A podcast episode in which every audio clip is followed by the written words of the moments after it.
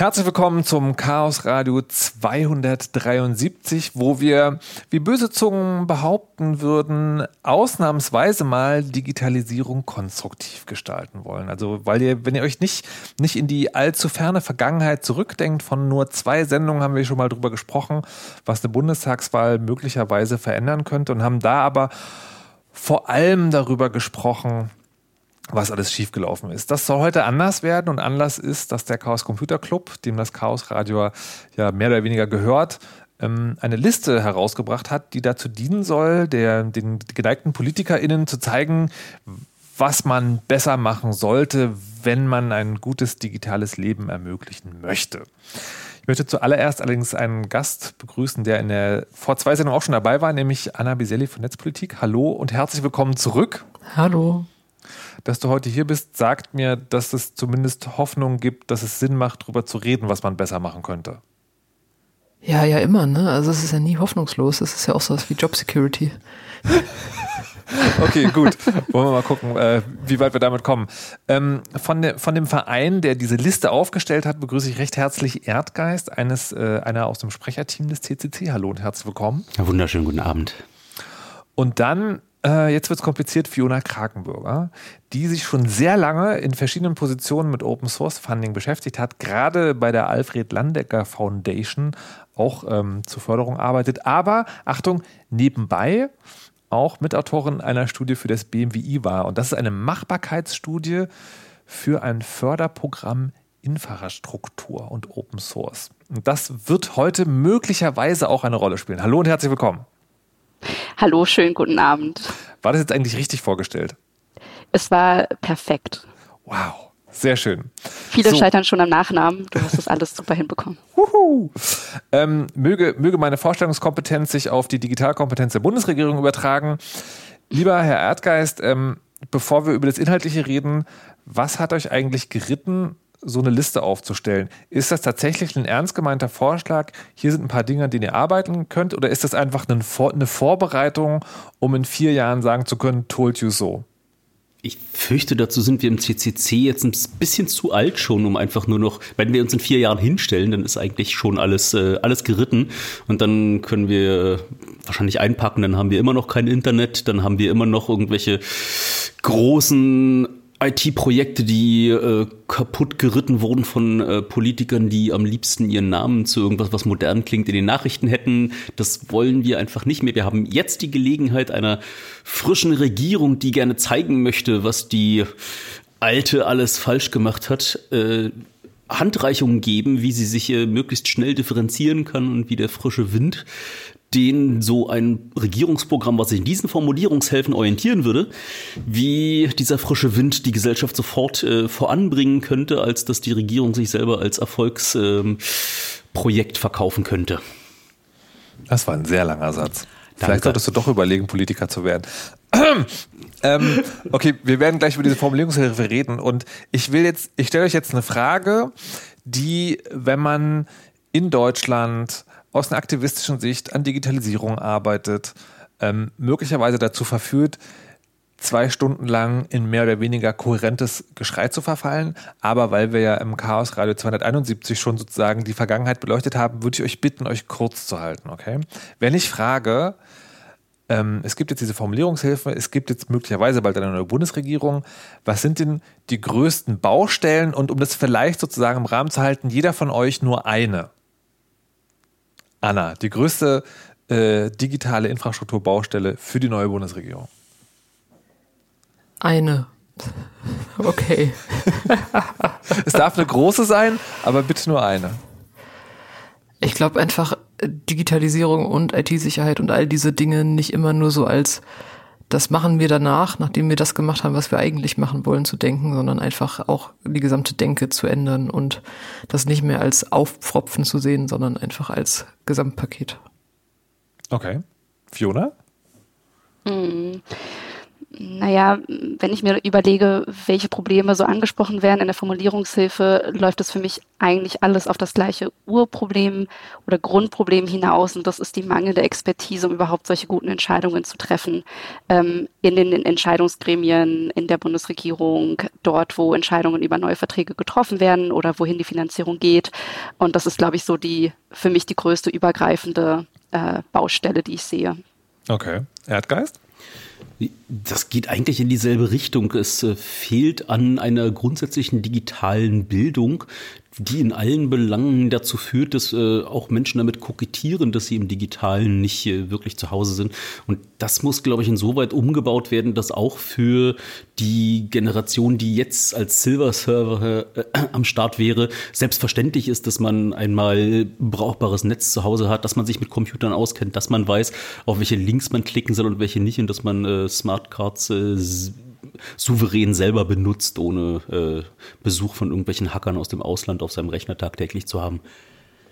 Also, also Auskennung eigentlich in, in jeder Hinsicht. Jetzt, äh, ich hatte mir überlegt, ob wir überhaupt drüber sprechen, aber jetzt, wo ihr angesprochen habt, dass das zentrale Problem ein Kompetenzproblem mehr oder weniger ist, muss ich es doch fragen.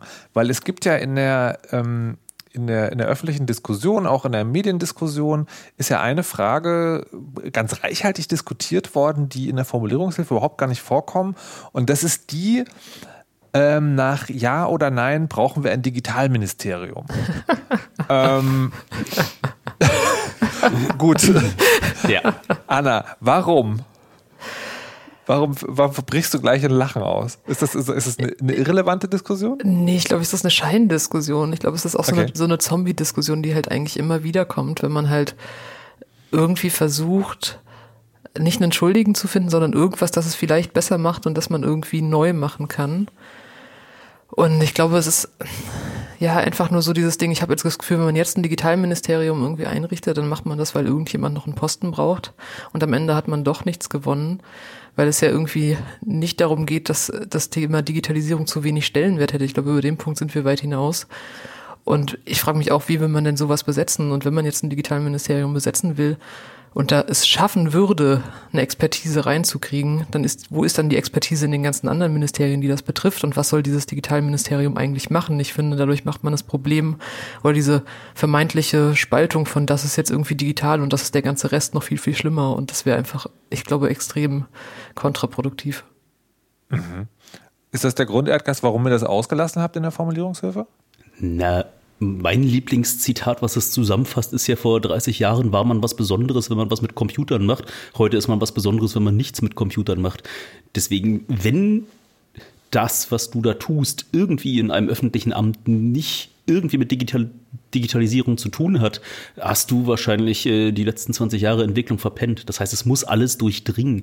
Wir haben ein sehr mächtiges Werkzeug, um sämtliche Interaktion zwischen Behörden, Interaktion von Behörde mit dem Bürger, äh, Aufbau von Projekten, Verwalten von Projekten zu gestalten. Wer dort die Chancen der Digitalisierung nicht auch äh, der Verwaltungstätigkeit benutzt und das delegiert auf irgendein Ministerium, äh, was dann irgendwie Digitalisierung machen soll, äh, bloß man selber nicht, haben wir nichts gewonnen. Deswegen ein eigenes Digitalisierungsministerium ist äh, kontraproduktiv und sorgt nur dafür, dass man im Zweifel kompetente Personen irgendwo dahin schiebt, wo sie am allerwenigsten konstruktiv äh, bewegen können.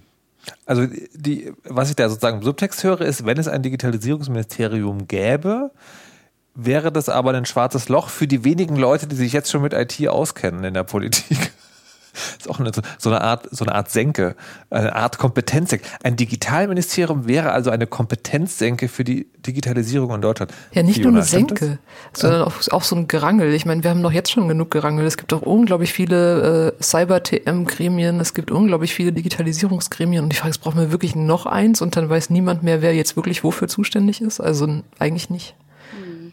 Ja, ich sehe das ähnlich. Also ich finde es auch ein bisschen problematisch, da wieder etwas Neues auf ein existierendes Problem draufzusetzen, weil in seiner Grundstruktur wird daran nichts geändert. Ich bin nur immer ein bisschen vorsichtig. Ich stimme zu, da gehen wir eigentlich schon direkt in die Formulierungshilfe des TCCs. Da steht ja auch drin, dass diese Kompetenzen aufgebaut werden sollen, äh, Abschaffung des digitalen Analphabetentums.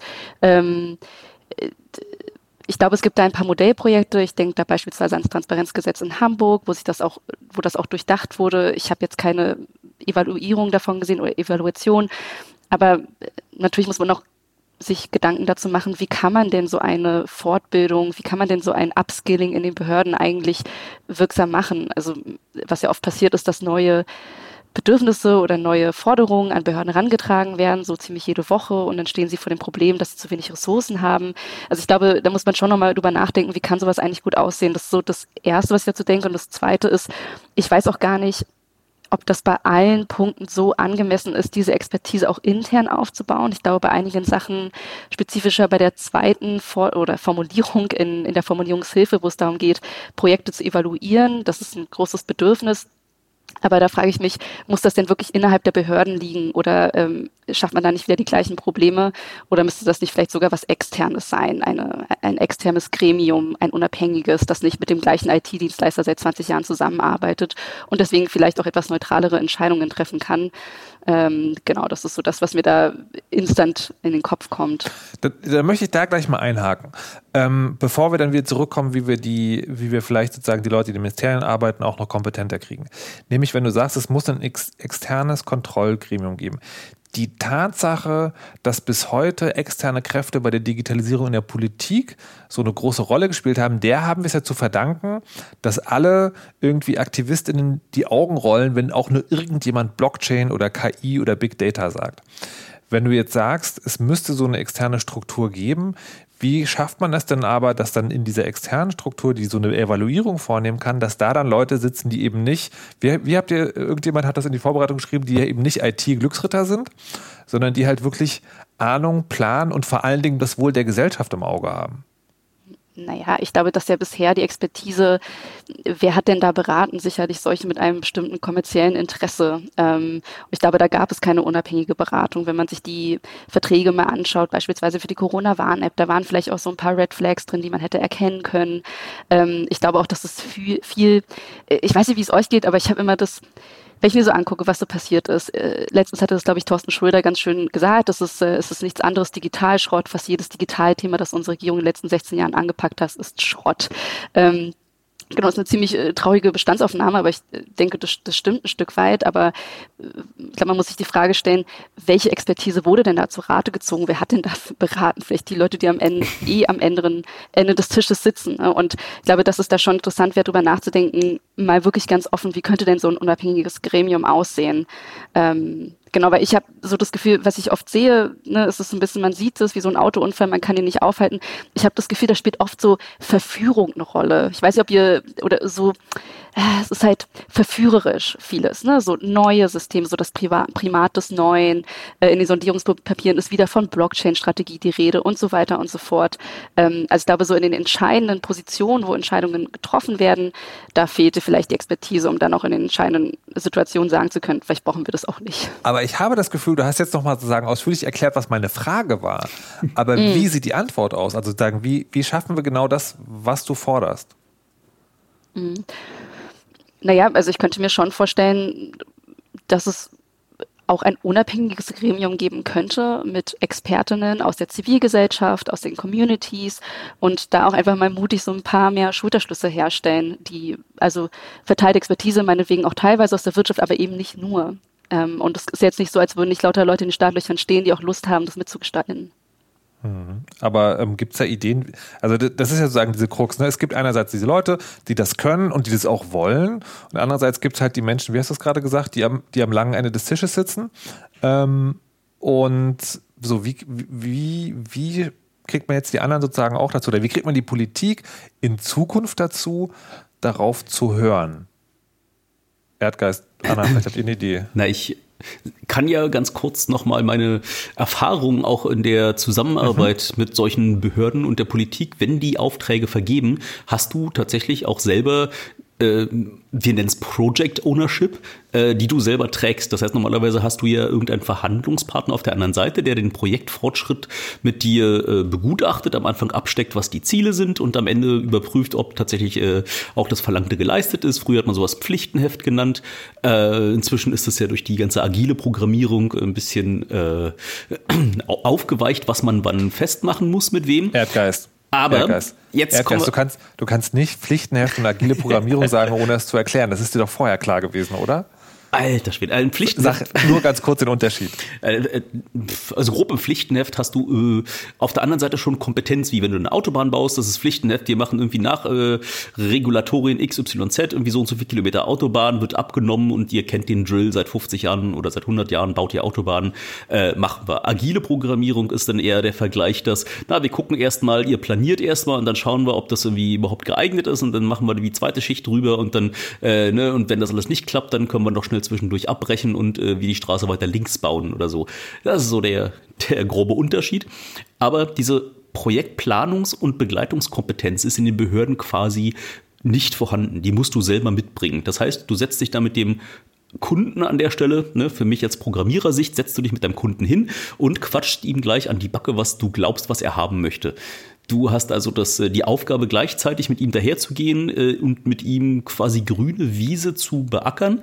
Und wenn es nicht irgendwelche Off-the-Shelf-Lösungen sind, von denen der Kunde schon Ahnung hat, dann arbeitest du mit dem das live aus und kannst auch selber reinschreiben, äh, was dann am Ende die Konventionalstrafen sein sollten, wenn es nicht klappt. Und dann arbeitest du aus, was äh, äh, für dich am wenigsten Arbeit macht. Und ne, während ich jetzt als Programmierer, mir ist es peinlich, meinen Projektpartner übers Ohr zu hauen, aber ich hätte da wirklich reichlich Gelegenheit, weil einfach in den meisten Behörden und auch in der Politik die Erfahrung, wie man Digitalprojekte äh, begleitet, wie man überprüft, ob die noch on track sind. Äh, diese Erfahrung ist da einfach nicht vorhanden und die könnte aber einfach für so einen Behördenmitarbeiter zwingende Weiterbildung werden. Wir haben im Informatikunterricht, äh, also im Informatikstudium, haben wir eine Vorlesung gehabt, in dem es genau um IT-Projektmanagement gab, so im Rahmen der Ringvorlesung. Da wurde einfach das erklärt, da wurden erklärt, woran man das erkennt, wie man das plant, wie man ich- Abnahmen ich hab- hat. Ja. Ich, hab, ich habe das Gefühl, wir verlassen gerade die Strecke, des, dass wir klären, wie kriegt man eine externe Kom Evaluierungskompetenz hin, sondern die gerade wieder in die Ministerien reingehen. Kann das sein? Ich weiß gar nicht. Aber ja, das ist ja natürlich. Du kriegst ja so eine externe Kompetenz. Äh, da hilft dir nichts, wenn da irgendwie alle zwei Monate mal jemand kommt und auf den Tisch haut, sondern du musst eine grundsätzliche Erfahrung immer schon in den. Du, nee, nee, genauso- nee, stopp, stopp, stopp. Ja. stopp. Ich Ja, habe ja. versprochen und wir machen das auch noch, dass wir darüber sprechen, wie wir das Innenleben der Ministerien umgestalten können. Aber ich wollte erstmal mit dem anfangen, was Fiona gesagt hat, Mhm. die ja meinte, man darf das nicht nur im Internen belassen, sondern es braucht sozusagen, es muss dafür gesorgt werden, dass die Leute, die von externen Beratung antragen, nicht nur von den Leuten bestimmt werden, die so. Da wollte ich gerade zu kommen. Ich musste ja diesen Bogen Aha. spannen, weil die brauchen ja auch. Äh, das ist ja eine große, ein gro großes, äh, großes schwarzes Loch, was da fehlt. Weil jetzt sind wir fast dabei, wenn der Fahrdienst von der vom, von der Bundestagsverwaltung zum Beispiel, die haben da irgendwie ein bisschen Ahnung von Autos, aber die dürfen sich trotzdem nicht selber ihren TÜV ausstellen. Ne? Also es gibt da in der Behörde jemanden, der kann da mit Autos, der repariert die vielleicht auch, aber am Ende müssen die immer wieder vorgestellt werden bei der externen Organisation. Das heißt, du kriegst externe Expertise nicht äh, daher die dann nicht die ganze Zeit sich äh, die, die Hand auf den Stirn klopft, was da irgendwie alles kaputt ist, wenn nicht schon irgendwie ein Ansprechpartner mit einer basalen Kompetenz, mit einer Grundkompetenz, wie die äh, Nomenklatur ist, was äh, die Worte sind, die man benutzen muss, um so ein IT-Projekt irgendwie zu managen, das kriegst du überhaupt erst gar nicht drauf. Ähm, du kriegst diese Kommunikation zwischen Behörden oder zwischen der Politik und einer externen Entität nicht hin, wenn nicht einmal das allerunterste Niveau ähm, geregelt ist. Und dafür brauchst du dann immer, immer ein Ansprechpartner, der dann äh, vergleicht, äh, die Checklisten abgleicht und da fehlt es gerade minimal dran. Und wenn du dann so weit bist, dann kannst du gucken, ob du genau wie mit TÜV und DEKRA im, äh, im Autobereich, äh, ob du dann so Organisationen wie ein ECO oder Bitkom oder so äh, dazu bekommst oder vielleicht jetzt mal hier die ähm, die IHK, äh, die potenziell ja solche Kompetenz mitbringen könnten, die dann eben bestimmen, äh, wer am Ende drauf gucken und evaluieren darf. Aber die haben ja üblicherweise auch Probleme, Ansprechpartner zu finden, äh, die ein bisschen Kompetenz mitbringen, um sich da überhaupt auf Augenhöhe unterhalten zu können. Bin ehrlich gesagt ein bisschen verwirrt. Okay. Weil was ich von Fiona gehört habe, ist, wir brauchen, äh, wir brauchen so eine Expertise. Die Expertise muss divers zusammengesetzt sein, im Sinne von nicht nur Wirtschaft, sondern auch eben Leute, die das Ganze schon irgendwie netzpolitisch betreuen und vielleicht auch aus einer anderen Ecke draufkommen. Und was ich von dir gerade, Fiona, Fiona, stimmt das? Habe ich das sozusagen so richtig gehört? Ja, ich glaube, es ist auch ein bisschen müßig, da jetzt zu sehr ins Detail zu gehen, zu überlegen, wie sowas aussehen könnte in der Praxis. Es könnte beispielsweise, ne, wenn es eine Auftragsvergabe gibt für ein größeres technisches Projekt ab einer bestimmten Summe, gibt es einen Rat von Leuten, die zusammengezogen werden aus ähm, Zivilgesellschaft, meinetwegen auch aus der Industrie, die dann zusammenkommen und ebenfalls ihren Senf dazugeben. So, so primitiv könnte es im Grunde genommen aussehen und das gibt es in meinen Augen bisher noch nicht. Ähm, aber vielleicht gibt es da auch ausgefeiltere äh, Formate oder Modelle, wo sowas schon mal gemacht wurde. Aber im Endeffekt ist es auch immer eine Frage von, äh, genau, muss man da, glaube ich, schauen. Und dafür bin ich aber nicht die Expertin zu sagen, wie sowas aufgebaut sein kann. Genau, ich, ich, will, auch, ich will auch gar nicht sagen genau wissen, wie das Gremium aussehen müsste, sondern was mich interessiert an der Stelle ist nur, wie man sicherstellen kann, also weil, wenn was Erdgeist gerade gesagt hat, ne, wenn, wenn eine Bitkom sozusagen das stellen will, eine Bitkom ist ja letztlich ein Wirtschaftsverein. Ich weiß nicht sozusagen, ob da die Zivilgesellschaft im Sinne von nicht hauptsächlich profitorientiert denkende Menschen tatsächlich zum Zuge kämen. Und meine Frage ist nicht so sehr, sagt mal ganz konkret, wie so ein, wie so ein Konsortium aussehen könnte, sondern wie, wie kann sichergestellt werden, dass die Zivilgesellschaft, ich, ne, ich nehme jetzt einfach mal die als Schlagwort, ja, dass die Zivilgesellschaft tatsächlich zu Wort kommt. Und zwar immer wieder und zwar nicht nur als Token. Also nicht nur SAP, Telekom, ähm, keine Ahnung, was es noch alles gibt, Google, Microsoft, Facebook und dann ein Vertreter der Zivilgesellschaft, sondern mit einer gleichberechtigten, präsenten Stimme. Ich glaube, man darf die einfach nicht als Feind sehen. Ich finde, also, ne, wenn wir jetzt irgendwie über so gerade Regierungs- und Verwaltungsprojekte reden, muss man eigentlich schon froh sein, dass die sogenannte Zivilgesellschaft überhaupt noch mit einem redet, so wie man sie in den letzten Jahren behandelt hat. Also wenn man gerade so eine Hackerinnen und Hacker, die in ihrer Freizeit irgendwie gucken, wo vielleicht die Sicherheitsprobleme von irgendwelchen Sachen sind und das, dann kriegen sie dann eine Anzeige irgendwie an den Hals. Und ich glaube, da muss man einfach mal generell überlegen, wie man mit den Leuten umgeht. Ich meine, es ist die eine Sache, sie zu fragen, dann kommt irgendwie das Level vielleicht irgendwie die Antwort auf diese Frage ernst zu nehmen und nicht nur so als uiuiui, wir haben jetzt eine zivilgesellschaftliche Konnotation gemacht, wir haben jetzt unsere Pflicht getan und dann eben auch quasi aktiv an seiner, ja, an seinem Umgang mit den Leuten zu arbeiten und sie eben nicht mehr als Feinde wahrzunehmen, die einem eins reinwürgen wollen, sondern eben als Leute, die oft ehrenamtlich einfach einem die Probleme aufzeigen und das nicht machen, weil sie Böses tun wollen oder eine böse Zusammenrottung sind, sondern weil sie eben wollen, dass es besser läuft. Mhm. Spielt da Geld auch eine Rolle oder geht es tatsächlich vor allen Dingen darum, dass also gerade diese ehrenamtliche Arbeit auch gesehen und gewertschätzt und nicht strafverfolgt wird? Naja, es muss nicht immer unbedingt alles bezahlt werden. Auf der anderen Seite kannst du eben äh, wenn das kontinuierlich äh, da sein soll äh, und die Zivilgesellschaft gehört werden soll äh, für alle möglichen Projekte, die da äh, ankommen, dann hast du das Problem, dass es dann so zum Halbtagsjob ausartet äh, und dann schon schwer ehrenamtlich zu stemmen ist. Das heißt, da gibt es dann natürlich gleich wieder Begehrlichkeiten wer da, wer da rein kann und dann gibt es dann wieder großes Gekeile, dann werden auch wieder die großen äh, Firmen und Institutionen, äh, die üblichen Verdächtigen versuchen sich da äh, mit reinzusetzen, um äh, bestimmte Entscheidungen in ihren äh, Sinne zu beeinflussen. Wir hatten in der Vergangenheit so Enquete-Kommissionen, die äh, zu bestimmten Themenschwerpunkten immer auch die Zivilgesellschaft mit eingeladen und äh, dort befragt hatte, äh, als es wie zuletzt wie äh, KI und äh, hatte der Bundestag äh, auch, auch eingeladen, alle diversen Stimmen zu hören. Das wäre vielleicht ein, ein Forum. Ansonsten könnten eventuell freiwilligen Räte zusammenkommen, sowas wie, äh, keine Ahnung, im Kontext THW oder, also es gibt ja auch bestimmte freiwilligen Kultur, äh, die organisiert wird in Deutschland, haben wir ja eine lange Tradition, die man äh, da bemühen könnte, wie man es schafft, äh, dort Kontinuität herzustellen und wie man es schafft, auch äh, bei Ausscheiden von einigen, die dann äh, das eben nicht mehr leisten können aus Gründen, äh, die zu ersetzen. Also es gibt da Mittel und Wege, das zu tun. Das will ich jetzt ja auch im Detail nicht äh, äh, ausrollen, wie du schon meintest. Das ist vielleicht, wenn man erstmal sich darauf einigt, dass es eine gute Idee wäre, gute Idee wäre, die Zivilgesellschaft anzuhören, dann kann man von da auf später auch aufbauen.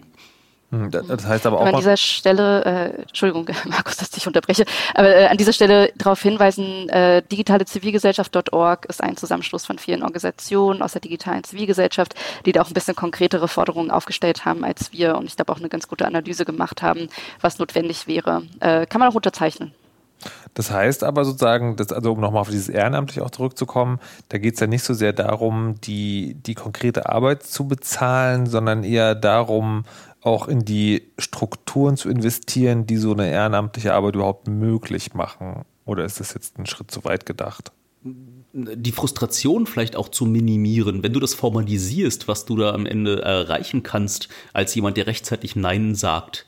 Äh, das, das ist ja das Hauptproblem, dass äh, ich ja auch oft im Bundestag äh, gesessen und meine Meinung angehört wurde und dann wurde sie ad acta gelegt und dann wurde damit nichts gemacht. Das heißt, die formale Macht, die dann mein äh, Bedenkenträgertum im Vorfeld hatte, war ging gegen null. War einfach so, Zivilgesellschaft wurde angehört, äh, können wir Häkchen dran machen, äh, Gesetz wird äh, trotzdem äh, unter Ignorieren dessen, was da die Sachverständigen gesagt haben, äh, abgenickt. Das heißt, äh, wenn du das irgendwie formalisierst, dass im Vorfeld Zivilgesellschaft angehört werden muss und sich das dann auch irgendwie niederschlägt, äh, dann würde man dieses, dieses frustrierende Moment, dass das eh alles äh, umsonst ist, was du da tust, und dein einziger Hebel ist, vier Jahre später told you so zu sagen, äh, könntest du schon mal viel äh, ehrenamtliches Engagement wieder aktivieren, was gerade echt äh, rumliegt und äh, teilweise aus Furcht, aber teilweise auch aus äh, den schlechten Erfahrungen der letzten Jahre äh, sogar Jahrzehnte äh,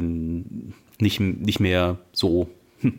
Aber, aber ist es, also äh, auf der, ein, auf der einen Seite ist ja sozusagen, das ist, das ist ja quasi das nach dem Ergebnis. Also du hast Leute, die machen diese Arbeit und wenn die diese Arbeit gemacht haben, müssen sie eine Angst davon haben, wie umgegangen sind. Was ich mich gerade frage, ist, ähm, ist in Deutschland die Situation, dass Leute diese Arbeit überhaupt machen können? Also die Förderung von, ich weiß nicht, von Communities, ähm, von Vereinen, von Infrastrukturen. Also du hast ja gerade diese, diese, die freiwilligen Traditionen in Deutschland angesprochen. Gibt es sie im Digitalen schon, also natürlich gibt es die, aber gibt es sie schon genug? Oder müsste da auch noch was gemacht werden, dass man sozusagen, weiß nicht, Hacks, also jetzt um auf ein ganz konkretes, plumpes Beispiel, ja, müssen mehr Hackspaces gefordert werden oder so, oder ne, äh, sozusagen abstrakt gefragt, äh, ist die, wird die Community, wird diese Gemeinschaft, wird dieses Ehrenamt überhaupt genug ermöglicht in Deutschland? Denke, mit der nationalen Vergleich ist Deutschland einfach echt weit vorne. Wenn wir uns die Kongresse angucken, wo wir ein Viertel derer, die da, die da hinkommen, äh, freiwillig als Engel helfen, äh, ich denke, das ist einfach selbstverständlich in der äh, Hackerkultur und irgendwie in der weiteren äh, Netz- Community ist immer so ein großes Wort, aber in, nee, das, das, wenn man, wenn man kann, dass ja. man das dann macht, das ist mir schon klar. Aber es geht mir um dieses, wenn man kann. Ja, die siehst du, die stehen alle die Tappeln mit den Füßen. Es gibt irgendwie, die Kids machen jetzt Erforschung.org, gucken sich das an. Ähm, jetzt unabhängig vom CCC, äh, es gibt viele Hackspaces, die irgendwie auch fern von CCC-Einfluss wie aufgemacht werden, die dort sich ehrenamtlich engagieren, um genau äh, Bildung im Digitalen äh, weiterzugeben, die selber forschen, die selber Dinge tun. Das gibt einfach so viel Kompetenz, die da rumliegt und wenn sie kanalisiert werden könnte, äh, würden sie das auch jederzeit tun. Die, die meisten die sich diese Kompetenzen und die äh, sich Bildung angeeignet haben, freuen sich die Platze danach, die irgendwie sinnstiftend anbringen zu dürfen. Und das als Regierung oder das als Gesellschaft nicht zu kanalisieren, das nicht zu benutzen, ist äh, äh, traurig. Ja, ich äh, muss ihm zustimmen und auch das, was, was Anna vorher gesagt hatte.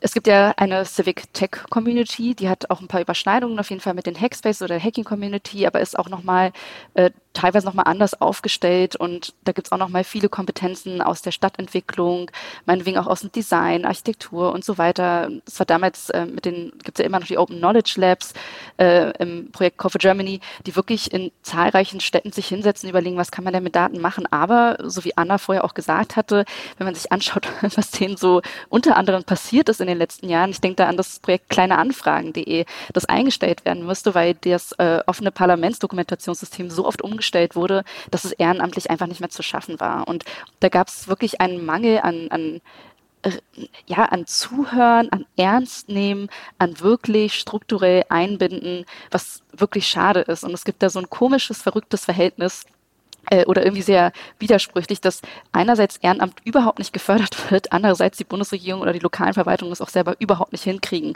solche kleinen digitalen Projekte umzusetzen, auch wenn sie es sich vornehmen. Also dass wirklich strukturell so einiges ähm, im Argen. Ähm, muss aber auch nochmal sagen, nochmal darauf hinweisen, dass äh, digitale Zivilgesellschaft da ein paar konkrete Forderungen aufgestellt hat, wie sowas aussehen kann, dass erstmal gemeinsame Digitalmissionen entwickelt werden müsste, dass dann paritätisch besetzte runde Tische stattfinden müssten, dass es eine Quote geben muss bei solchen Gesetzesentscheidungen beispielsweise, äh, wie viel Zivilgesellschaft dabei sein muss. Also da gibt es eigentlich auch ein paar konkrete Ideen schon und das heißt, es liegt eigentlich alles auf dem Tisch. Es ist jetzt nicht so, als wenn es ein Geheimnis wäre oder keine Anleitung vorliegen würde. Frage ist halt nur, ob der politische Wille jetzt da ist. Okay, also das, das Problem sozusagen, dass bei allem, was wir jetzt besprochen haben, was ihr seht, ist immer, äh, eigentlich gibt es schon in Ansätzen oder auch in Ausformulierungen eine Lösung, aber sie wird halt nicht gehört. Und dann kommen wir halt tatsächlich jetzt zu diesem Punkt, äh, auf dem Erdgeist schon mal ganz erfolgreich rumgebohrt hat, nämlich die, wie kommt die Kompetenz in die Ministerien oder andersrum gefragt, es gibt gerade Menschen, die arbeiten daran, eine neue Regierung zu werden. Wie können die dafür sorgen, dass das passiert? An wen ging die Frage denn? Ja, ich, An Anna. Okay. Ich glaube, es hat extrem viele Gründe. Ich meine, das, was öffentlich immer gesagt wird, ist natürlich, ja, wir können die ganzen Leute mit der IT-Kompetenz ja nicht bezahlen, weil wir dürfen ja nur so wie im öffentlichen Dienst bezahlen. Aber ehrlich gesagt glaube ich nicht, dass das das größte Problem ist. Ich glaube, das größte Problem ist einfach, wenn ich mir überlegen würde, ob ich ernsthaft für ein Ministerium arbeiten wollen würde, das irgendwie oftmals einfach eine widersprüchliche ja, Politik verfolgt, wenn man jetzt gerade so in den ganzen Innenbereich guckt. Ich meine, es ist halt schwierig, sich irgendwie mit einem reinen Gewissen irgendwie in einem BMI zu engagieren und zu wissen, vielleicht mache ich da jetzt ein ganz tolles Digitalprojekt. Aber auf der anderen Seite gibt's dann irgendwie Staatstrojaner und dieser ganze komische ja, Sicherheit trotz Verschlüsselung und Sicherheit irgendwie mit Verschlüsselungspolitik. Für sowas will man vielleicht auch nicht arbeiten und dann kriegt man vielleicht auch einfach die Leute nicht rangezogen, die Prinzipien haben. Aber mal zynisch gefragt, geht es darum, dass man da Leute hat, die Prinzipien haben? Oder geht es vor allen Dingen auch darum, dass es da Leute gibt, die Ahnung haben? Na, im besten Fall beides, ne? Also ich meine, wenn du Leute, also Leute mit Ahnung und ohne Prinzipien sind ziemlich gefährlich. Die willst man, also vielleicht ist das nicht das, was man dann haben will. Also ich kann mir tatsächlich nicht vorstellen, dass in Deutschland es möglich ist, in jeder Behörde einen eigenen Brandschutzbeauftragten, einen eigenen Datenschutzbeauftragten, einen eigenen Betriebsschutzbeauftragten zu haben, aber nicht möglich ist durchzusetzen, dass auch äh, eine Mindestkompetenz in jeder Abteilung äh, besteht, irgendwie mit äh, IT-Projektvergabe oder zumindest irgendwie äh, eine grundsätzliche digitale Bildung und das wie auch weiterzutragen. Äh, das kann ich mir nicht vorstellen, dass man das nicht einfach äh, erlassen kann, dass äh, eine gewisse Weiterbildungspflicht im Digitalen für äh, mindestens einen Mitarbeiter, der es dann in jede Abteilung reinträgt, dass, dass das nicht möglich ist. Und ich glaube, da fängt einmal für mich digitales äh, äh, Alphabetisierungsprogramm an, dass äh, man eben nicht mehr damit kokettieren darf, dass, ach, wir wissen ja alle, diese Computer sind so kompliziert und wir ärgern uns jeden zweiten Tag darüber, dass der so langsam ist und dass die Masken eh alle nicht funktionieren, sondern ne, wenn sich alle Mitarbeiter darüber beschweren, dann geht man da hin und äh, sagt dem Dienstleister nochmal mit der Axt auf den Tisch, jetzt mach mal ordentlich oder äh, naja, ja, aber es, äh, das, das Schlimmste, was mir in den letzten 16 Jahren der äh, alten Kanzlerschaft, äh, der Bundeskanzlerin da passiert ist, dass die sich ernsthaft dieses Neuland Zitat, dass sie sich ganz ernsthaft hinstellt, was auf menschliche Art und Weise vielleicht nachvollziehbar ist, sich da irgendwie dem Wähler ein wenig äh, äh, ne, so jovial näher zu bringen, aber auf der anderen Seite eine Bankrotterklärung vor dem Herrn und vor allem ein Template für alle anderen, wenn sogar die Bundeskanzlerin als Naturwissenschaftlerin mit einem Doktor der Chemie wenn selbst die es nicht hinbekommt, sich da irgendwie mit diesen, mit diesen Computern da souverän auseinanderzusetzen, nach was sollen wir denn dann machen? Und das war so der, der Schlag in die Magengrube, dass äh, dann können wir eigentlich als äh, Gesellschaft auch, wenn das da unser Credo ist, dann können wir uns einfach äh, musealisieren, dann können wir irgendwie aber, aber das ist doch jetzt auch schon eine ganze Weile her, dass ich das gesagt habe. Und da hätte man ja auch sagen können, ja gut, Einsicht ist der erste Schritt zur Besserung, oder nicht? Nee, also wäre, nein, wäre es nicht so ein augenzwinkerndes Kokettieren gewesen mit einem, ja, geht euch doch auch allen so, oder? Dann, äh, für mich waren es Flugtaxis. Für mich waren Flugtaxis das Schlimmste. Und dass es einfach keine Folgen, Sanktionen oder Konsequenzen hatte, dass jemand überhaupt mit dieser bescheuerten Idee um die Ecke kommt. Naja. Sorry, ich habe euch unterbrochen. Nee, aber das ist, schön, das, ist, das ist, genau, was Markus vorhin meinte. Das ist schön, dass du es nochmal bringst. Das ist äh, genau dieses äh, äh, Foto-Op ich glaube, das äh, Zitat, was ich neulich, ich weiß nicht mehr, wer das erzählt hat, aber wenn du als ähm, jemand, der mit von IT Ahnung hat und aus der Zivilgesellschaft kommst, wenn du einen Politiker ansprichst, dann guckt er sich an und versucht dich in eine der beiden Kategorien, entweder möchte der jetzt gerade Projektgelder von mir oder ist er eine Foto-Opportunity für mich so, das sind die beiden Kategorien, wie man einsortiert wird. Und äh, so ein Flugtaxi, wenn das wie am Ende funktioniert wäre, für war das die Doro Bär, äh, die das da angebracht hat, äh, ne, das äh, wäre doch super. Dann kann ich später als äh, modernitätsheischender Politiker kann ich mich da irgendwie mit ablichten lassen und werde dann mit dem äh, Erfolg eines hypermodernen Flugtaxi-Programms assoziiert. Aber dass das Weißt du, IT must be boring again. Das muss einfach genauso wie. Das, also ich verstehe, was du meinst, aber vielleicht kannst du das noch mal ein bisschen elaborieren. Na, die, äh, so, solange die Basics nicht abgefrühstückt sind, solange wir irgendwelche kaputten oder Nicht-Existenzen äh, äh, digitalen Möglichkeiten haben, äh, uns mit Behörden auseinandersetzen, die Behörden selber äh, noch äh, 90er Jahre äh, Technologie benutzen, ähm, ist es nicht sinnvoll mit irgendwelchen leuchtenden Blockchain-Technologien. Ich sage das jetzt, weil Blockchain einfach wieder hypermodernste Kryptographie ist, die die allerwenigsten Leute verstehen. Und das führt dazu, dass man äh, dann einmal Buzzwords durch die Gegend werfen kann und dann scheint als jemand, der etwas Modernes da gerade umsetzt. Und das darf einfach nicht mehr so sein, darf sich da nicht drin sonnen, sondern man muss irgendwie eher derjenige sein, der jetzt wieder ein Infrastrukturprogramm äh, so Schlaglöcher fixen durchgezogen hat. Damit kann man sich nicht groß äh, als der, der hypermoderne Zampano präsentieren, aber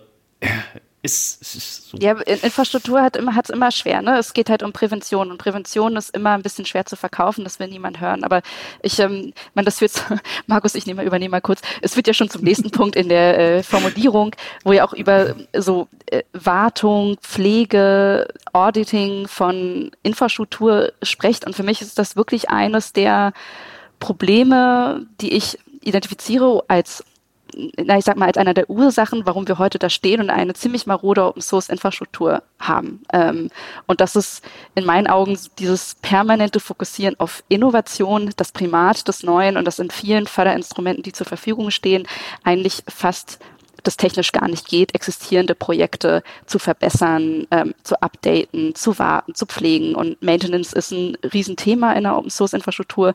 Und äh, dass das so lange vernachlässigt wurde nach den ganzen warnenden äh, großen Events, zum Beispiel Heartbleed vor etlichen Jahren, dass das verschlafen wurde, fällt uns, glaube ich, gerade auf die Füße, so mein Eindruck, und wird uns noch, noch viel mehr und schmerzhaft auf die Füße fallen die nächsten Jahre, wenn wir da nicht langsam mal die Beine in die Hand nehmen. Ja, und die Parallele sieht man auch, dass äh, auch Hersteller tatsächlich nicht verpflichtet sind, äh, ihre Produkte weiter zu maintainen und zu pflegen. Die werden am Anfang einmal verkauft äh, und du kannst üblicherweise den Hersteller nicht in äh, Regress nehmen, wenn er gravierende Sicherheitslücken weiter aufhat. Äh, der, wenn er Lust hat, äh, gibt er seinen zahlenden oder weiterzahlenden Kunden eventuell irgendwelche Feature-Updates, die dann Sicherheitslücken mal dabei fixen aber solange nicht äh, es tatsächlich auf einen Hersteller von Software wieder zurückfällt, wenn den Murks, den er abgeliefert hat, äh, dem Kunden zwei Jahre später äh, auf die Füße fällt. Und wir reden ja bei Behörden üblicherweise bei so über Software, die einfach ewig lang äh, halten muss. Dann willst du deine Mitarbeiter dann die aber drauf schulen und die müssen halt. XP. Ja, die müssen da mit diesen langweiligen Werkzeugen müssen die dann eine Weile lang irgendwie klarkommen. Und dann willst du eigentlich äh, eine gewisse Langzeitstabilität tatsächlich haben und äh, das auch vom Hersteller einfordern müssen. Und der muss dann eben äh, das ermöglichen und es muss die Möglichkeit geben, auf den Hersteller, der angreifbare Software nicht fixt, in einem bestimmten Zeitrahmen muss man auch wieder durchgreifen dürfen. Und wenn die äh, Politik sich entscheidet, Open Source einzusetzen, dann wäre es auch ganz cool, wenn äh, da Programme mit dabei sind, genau die Pflege von diesen Open Source Programmen zu ermöglichen, indem man Infrastruktur macht, indem man vielleicht Konferenzen äh, mit äh, Ressourcen ver versieht, die ähm, wo sich dann die Enthusiasten treffen und äh, wo ihnen auch ermöglicht wird, äh, ihre Software äh, ehrenamtlich weiter zu pflegen, wo die äh, Fixes auch einge eingespielt werden. Ich finde es sehr witzig, das ist das, das ist jetzt quasi die Antwort auf eine Frage, die ich glaube ich vor 20 Minuten gestellt hatte. Das ist, oder das ist das, was ich dachte, was du sagst, als ich fragte, ähm, soll, geht es darum, sozusagen für, für die Leute, die sowas sozusagen ehrenamtlich machen, äh, eine Infrastruktur zu schaffen. Das ist also ein Punkt, der aufgehen soll.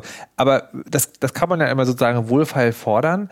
Wie realisierbar ist das denn? Also ist, ist das denn, wie, wie sage ich es nicht zynisch? Also ist, also ich verstehe sozusagen, dass das sinnvoll ist, ja, also dass es eine Forderung ist, die im Großen und Ganzen ähm, auch logisch folgt. Ne? Also wenn man eine Open Source Software benutzen will, dann muss die irgendwann irgendjemand schreiben. Damit die irgendwann irgendjemand schreibt, braucht es halt sozusagen eine lebendige Community oder Infrastruktur und dann halt folgt eben das, was du gerade gesagt hast, muss man das so ein bisschen fördern.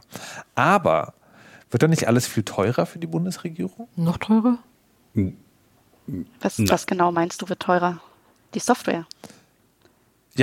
Also wenn ich sozusagen, wenn ich jetzt, wenn ich jetzt, also ich kaufe, ich, ich versuche es mal, also vielleicht ähm, abstrahiere ich zu sehr, aber das klingt ja so, die Bundesregierung kauft in Zukunft keine Software mehr, sondern nutzt Open Source, aber bezahlt dafür Konferenzen. Aber ist es nicht viel teurer, als Software zu kaufen?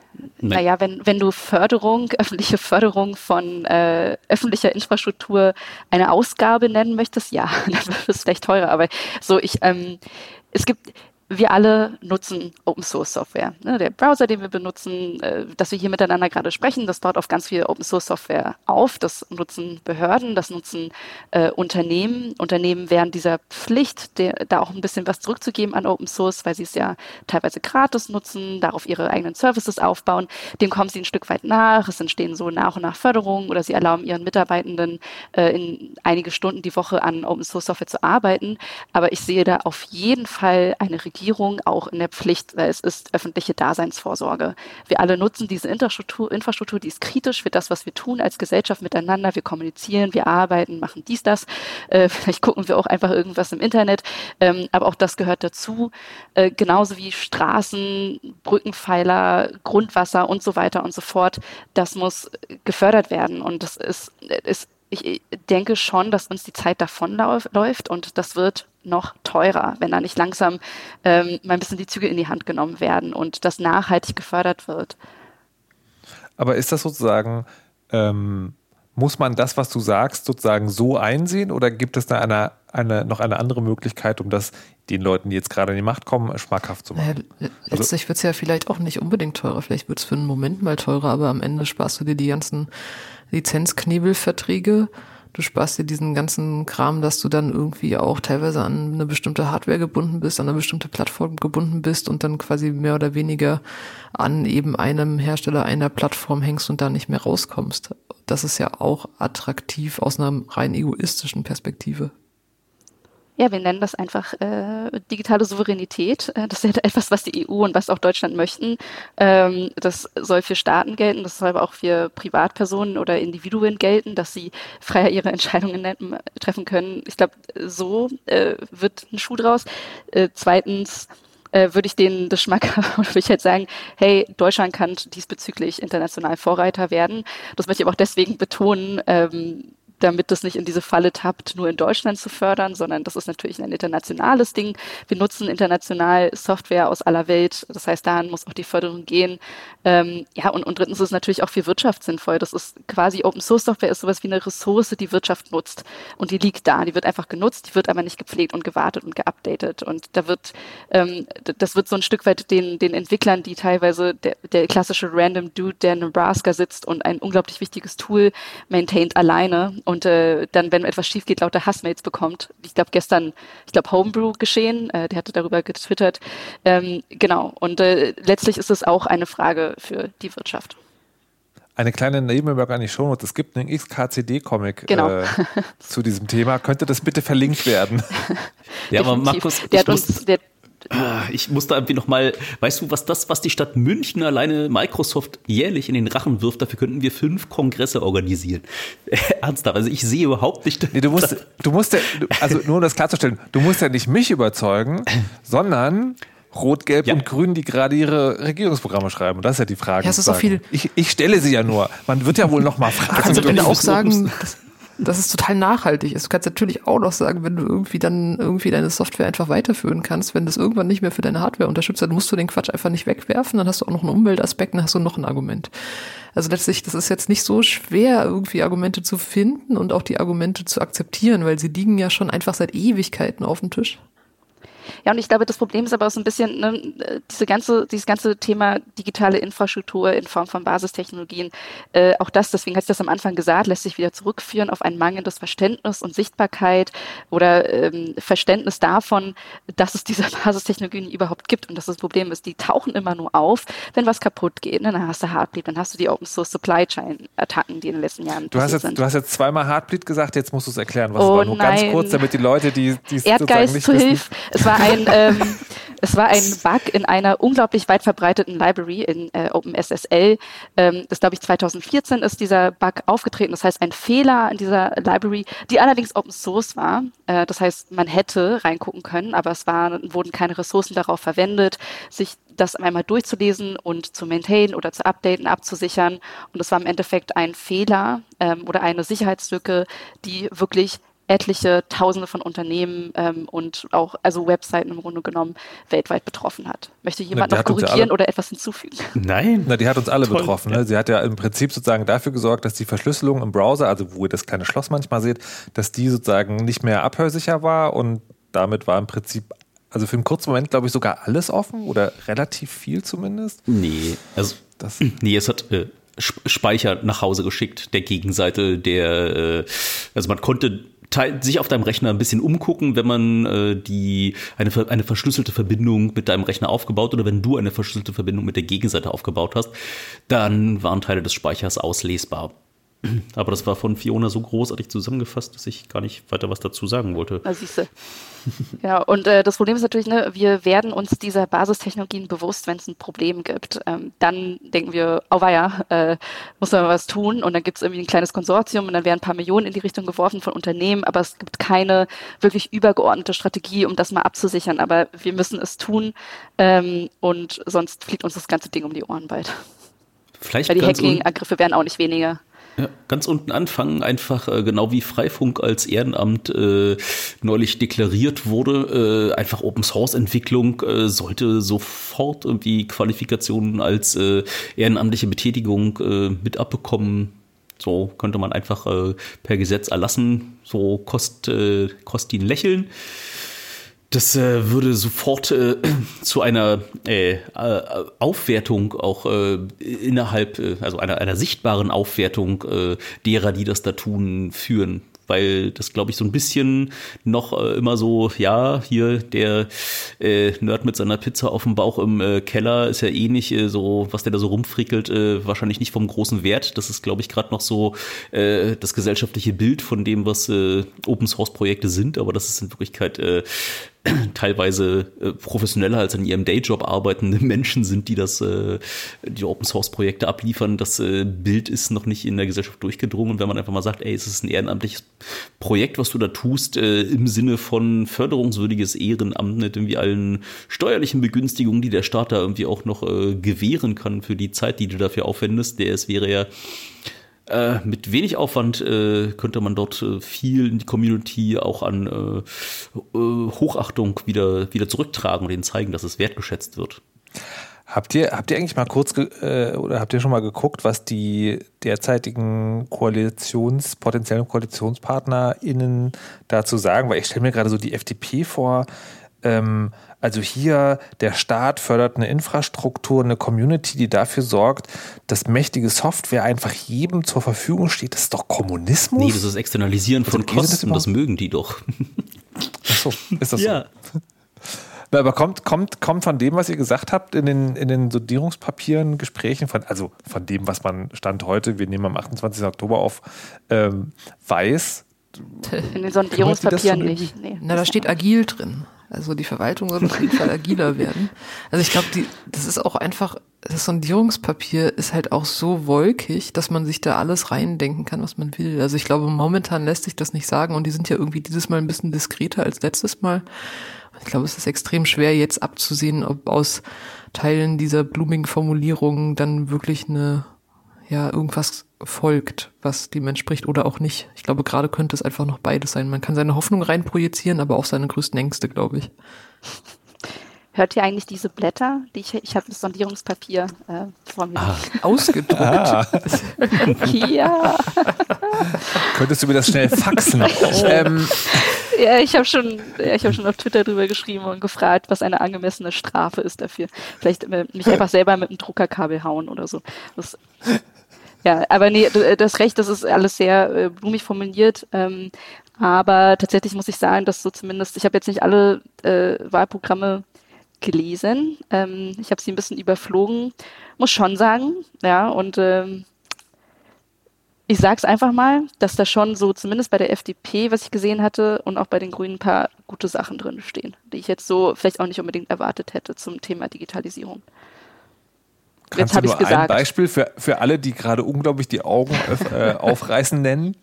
Naja, zum Beispiel ja, also sie haben ja schon so Schutz der Privatsphäre steht da relativ groß drin und dann haben sie aber auch äh, ziemlich fett reingeschrieben, ähm, so jetzt bin ich durcheinander gekommen, gleich schneide ich mich bestimmt am äh, Papier. Ähm, um Op Opferschutz bei Straftaten im Internet stärken, da schreiben sie ziemlich viel so zum Thema Hasspostings, dass sie dazu was machen. Also es gibt da so ein paar Sachen, ja, wo, ich sagen würde, na gut, ähm, kann man jetzt nicht direkt, also es zeigt einfach so ein bisschen, da saß jemand, der sich ein bisschen mehr damit auseinandergesetzt hat. Mhm. Was mir so Mut gemacht hat, war, in den letzten Jahren waren ja diese Arbeitsgruppen immer von Leuten besetzt, die dort äh, ne, frisch vom SAP kamen und die äh, bei T-Systems gearbeitet haben und dieses Jahr die die, die Koalitionsverhandlungsrunden sind ja so in unterschiedliche Themen kategorisiert und da, wo es um digitale Innovation und digitale Infrastruktur gibt, da sind die Chefverhandler so Malte Spitz von den Grünen. Äh, das ist so einmal ne, ich will jetzt wie keine einzelnen Parteien, wie bei den grünen Klee loben, aber der Malte Spitz, der bin ich mir ziemlich sicher, dass der nicht ins Lexikon gucken muss, äh, um nachzuschauen, was Digitalisierung heißt. Äh, und ja, Jan Philipp Albrecht sitzt da für die Grünen und bei der FDP ist der ehemalige Chef von der Piratenpartei, der Bernd Schlömer. Ähm, hat da wie sich äh, damit äh, mit reingesetzt und wird das äh, wird das formen und äh, die ersten Ergebnisse dieses äh, dieses grundsätzlich Eckstandpapier sieht schon so aus, äh, als ob sie zumindest jetzt erstmal auf der Suche nach ähm, Überschneidungen sind, dass irgendwie dieses Venn-Diagramm ihrer eigenen äh, Forderungen und dem, was die Wähler sehen wollen, dass das äh, schon sehr groß äh, auf den sich überschneidenden Teil da hochgelegt wurde. Ich habe so ein bisschen das Gefühl, dass äh, man kann einfach in Bezug auf Digitalisierungspolitik der letzten 16 Jahre muss man sich echt anstrengen, um dort hinter groß zurückzufallen. Das heißt, die, die, die Hürde liegt, liegt nicht sonderlich hoch. Und deswegen ist so alles, was wir jetzt gerade sehen, erstmal erstmal schon, dass dir da die Kinnlade runterfällt. Ach, das geht auch alles. Das ist irgendwie nicht so von innen zerrottet wie äh, ein, ja, vielleicht liegt es daran, dass irgendwie eine von den Parteien die ganzen letzten Jahre da an der Macht gewesen ist und es auch die Partei gewesen ist, der wir persönlich zu verdanken haben, dass zwei der größten Hindernisse im Infrastrukturausbau in Deutschland äh, uns dort äh, kredenzt wurden. Das war ja irgendwie damals die Schwarz-Schilling-Nummer, wo er irgendwie noch ein Kumpel mit ein bisschen Kupfer am Kabel, äh, Kupfer im Keller, äh, statt irgendwie Glasfaser, ne, lieber nochmal schnell äh, mehr Strippe ausrollen. Das zweite war irgendwie, oh, wir können super viel Geld verdienen, wenn wir die UMTS-Lizenzen versteigern. Äh, das waren ja so die meines Erachtens größten Fallstricke in der Historie, die irgendwie auch aus der Partei da immer gekommen sind, die da jetzt gerade abgewählt wurde. Und deswegen bin ich gerade noch echt äh, kindisch enthusiastisch äh, mit äh, einer Hoffnung, dass das zu sehen, sagen wir, bis gestern gewesen als dann die große Koalition, also gestern ne, am 27. Oktober, ist die große Koalition, die jetzt abgewählt wurde, nochmal schnell die Vorratsdatenspeicherungsinitiative dort äh, der EU nochmal äh, um Größenordnung überschritten hat. Also bis gestern war ich da echt gut gelaunt und äh, muss mich da jetzt auch wieder zwingen, dort äh, optimistisch zu bleiben. Was, was, was genau passiert? Na, gestern hat die Große Koalition nochmal sich äh, an der äh, EU ähm, Formulierung zu, wie Vorratsdatenspeicherung aussehen sollte, was ja, wie schon öfter festgestellt, nicht mit dem deutschen Grundgesetz vereinbar ist. Die EU-Position ist schon nicht mit dem deutschen Grundgesetz vereinbar und jetzt ist die Große Koalition nochmal mit einer eigenen äh, internen, ähm, sagen wir, Thesenpapier dazu äh, aufgefallen, in dem sie noch weit über die Forderungen der EU äh, drüber hinweggegangen sind, was sie da alles äh, schon auf Vorrat speichern wollen, inklusive äh, Videochats, äh, was wie die EU gar nicht gefordert hat und äh, viele andere und das haben die jetzt sozusagen, als könnte man mal machen, noch als Vermächtnis dargelassen, oder wie? Nochmal irgendwie auch als äh, schon mal der EU zugesagt, dass es irgendwie gerade die Position Deutschlands sei. Ja. Okay. Ähm, ich, aber zurück zu den, äh, zu den Sondierungsverhandlungen und was da sozusagen für Leute sind. Ich, ich bin jetzt nicht, nicht so ganz sicher, ob ich das richtig verstanden habe, weil das klang einerseits sozusagen, als da könnte was Gutes bei rauskommen. Es klang andererseits auch so ein bisschen wie, was, also mich hat das so ein bisschen erinnert an ähm, äh, Gleichverteilung, gleichberechtigte Sorgearbeit im Haushalt. Ja, der Mann macht einmal den Abwasch und weil vorher noch nie ein Mann den Abwasch gemacht hat, kriegt er sofort auch eine Medaille. Also die, was ihr da beobachtet, ist das eher das Letztere oder eher sozusagen tatsächlich berechtigter Grund zur Hoffnung, dass da diesmal was Besseres bei rauskommt? Anna vielleicht. Ich, ich finde es super schwer, vorher schon so optimistisch zu sein, weil es entspricht einfach nicht meiner Natur, glaube ich. Ich wäre es manchmal gerne. Ich würde auch sagen, ich meine, klar, die Latte hängt tief. Man kann es nicht besonders viel schlechter machen und das ist auch gut so. So, also nicht gut so für die Vergangenheit, sondern gut so für die Zukunft. Was mich ein bisschen skeptisch macht, gerade wenn man sich so dieses Sondierungspapier durchliest, das ist alles sehr, also vieles darin ist so sehr wirtschaftsbezogen. Wenn man zum Beispiel jetzt irgendwie so sieht, steht dann auch drin, ja, wir wollen einen besseren Zugang zu Daten. Und dann fragt man sich, okay, wofür? Und dann steht da dafür Start-ups, für kleine und mittelständische Unternehmen und natürlich für die innovativen Geschäftsmodelle in der Digitalisierung. Und da denke ich mir so ein bisschen klar, ich glaube, es wird mehr passieren und vielleicht auch Besseres passieren als so die letzten Jahre aber mit wem im Blick? Und da sehe ich noch nicht so ganz. Ich meine, klar, das ist erstmal ein Sondierungspapier und da kann noch viel passieren. Und auch die Personen, die da sitzen und das verhandeln, stimmen mich auch eher optimistisch, aber so ganz irgendwie den, dem Braten trauen will ich halt noch nicht. Okay. Mhm. Sorry. Fiona, wie ist bei dir?